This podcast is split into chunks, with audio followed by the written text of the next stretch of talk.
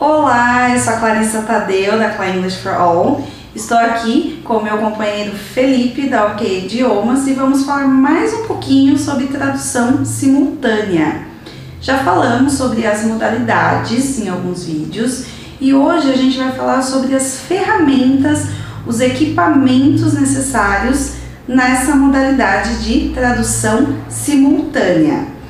Então, como todos sabem, o mais comum é a cabine, que vocês veem, por exemplo, no Oscar, que a gente vê em grandes eventos, que é aquela, aquele quadradinho, aquela cabine, onde ficam dois intérpretes, lembrando-se que sempre temos que estar em dois, que chamamos de concabino, no caso para homem, e concabina para mulher. Por quê? Porque a tradução ela exige muito da nossa mente. Então, sempre temos que ter um concabino para que a cada 20 minutos a gente troque. Um faz 20 minutos, depois de 20 ou 25 minutos, aí, aí não, não necessariamente os 20 minutos, você que combina com o seu concabino e a gente faz a troca depois de um determinado tempo, 20, 25, 30, aí depende. Então, essa é a cabine onde sempre há dois intérpretes. Depois a gente tem o mini equipo, que seria aquele equipamento portátil que é usado muito em visitas às fábricas, por exemplo, onde as pessoas vão visitar a planta e o intérprete lá na frente falando, transmitindo, no caso aqui a pessoa que está explicando, mostrando as coisas da fábrica falando, na, no caso no, no português ou vice-versa, e o intérprete passando com um mini equipe, onde todos terão aquele aparelhinho aqui ao lado com o foninho, ouvindo a interpretação. É, lembrando que nesse caso, a pessoa que está falando, dando a explicação, vai para o intérprete o som dele. Só. Uhum, sim. Para as uhum. pessoas que estão ouvindo, recebem o som do intérprete. Seja na língua, no caso no português ou no inglês. Mas quem está ouvindo, no, no caso o orador, é o intérprete. Então, essa é uma segunda opção. Uma terceira, que não é necessário equipamento, seria o cochicho, que muitos dizem chuchotagem, que é uma palavra de origem francesa, ou em inglês whispering, que é uma simultânea, mas que você está aqui ao lado da pessoa que necessita da interpretação, fazendo o pé de ouvido mesmo, literalmente no pé de ouvido, cochichando para a pessoa fazendo a interpretação. Onde que se usa, no caso, a xoxotagem? De repente, uma reunião onde só uma pessoa não fala o idioma e aí é necessário um intérprete para aquela pessoa e, e aí não é necessário o equipamento porque os demais falam a língua e aquela pessoa não.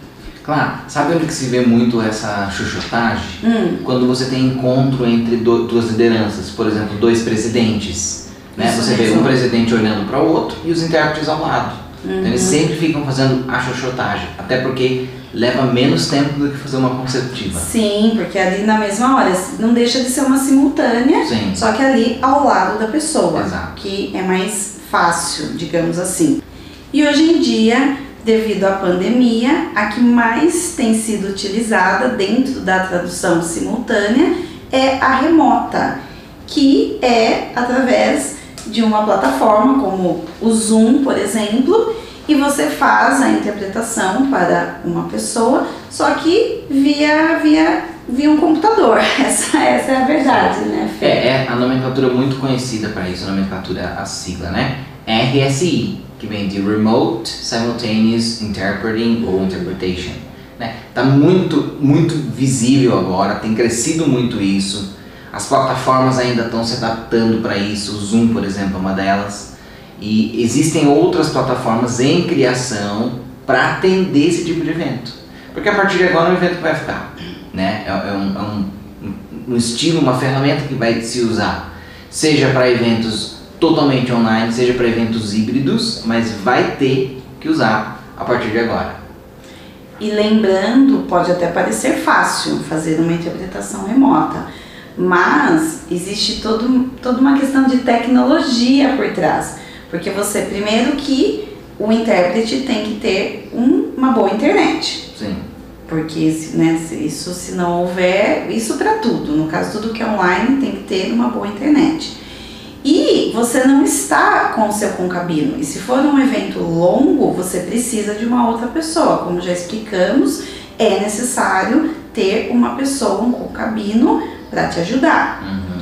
Então, você também tem que ter essa, esse outro lado da tecnologia para você poder fazer a troca.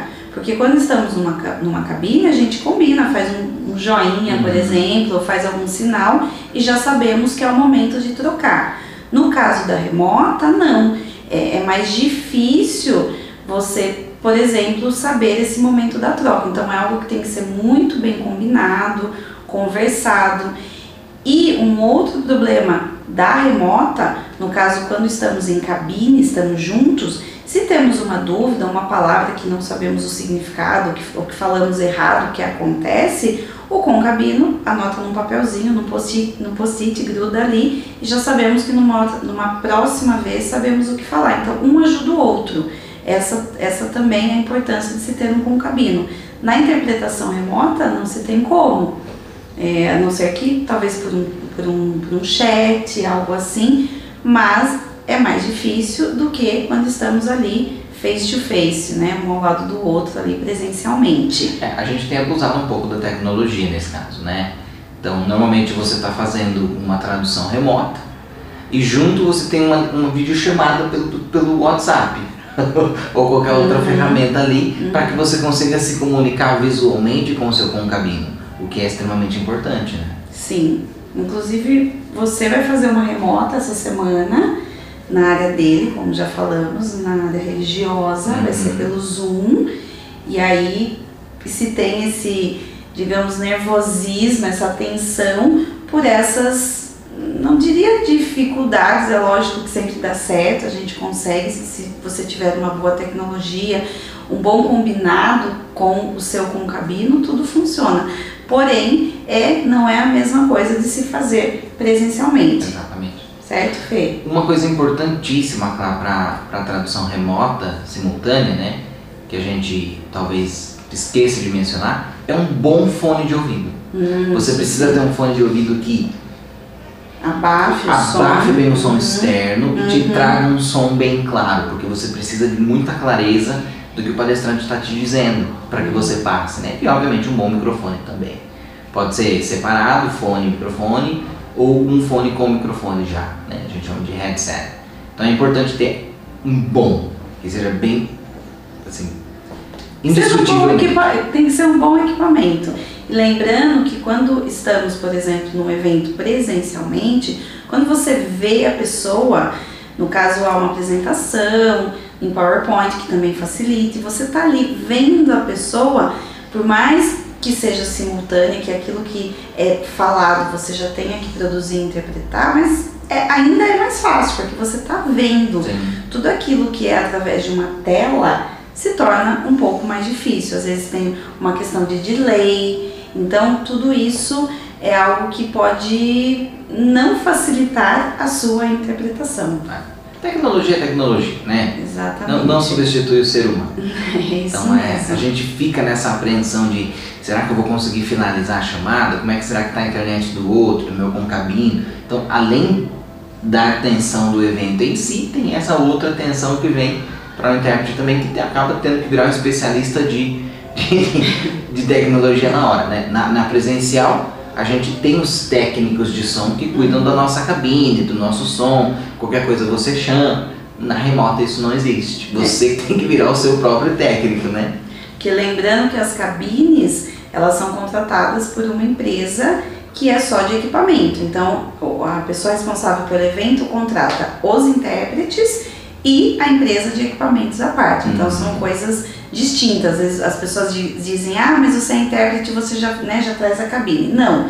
O intérprete é uma coisa, o profissional, e o equipamento tem que ser contratado à parte. A gente pode até indicar, porque conhecemos empresas, porém é uma contratação à parte. Então, sempre lembre-se disso. Principalmente aqueles eventos de 5 mil pessoas, né? É Principalmente. difícil você ter 5 mil receptores. É, exatamente. Então é isso, quisemos trazer aqui um pouquinho mais sobre as ferramentas utilizadas para a tradução, no caso simultânea. Se você gostou, deixe seu like aqui, não deixe de comentar e até uma próxima!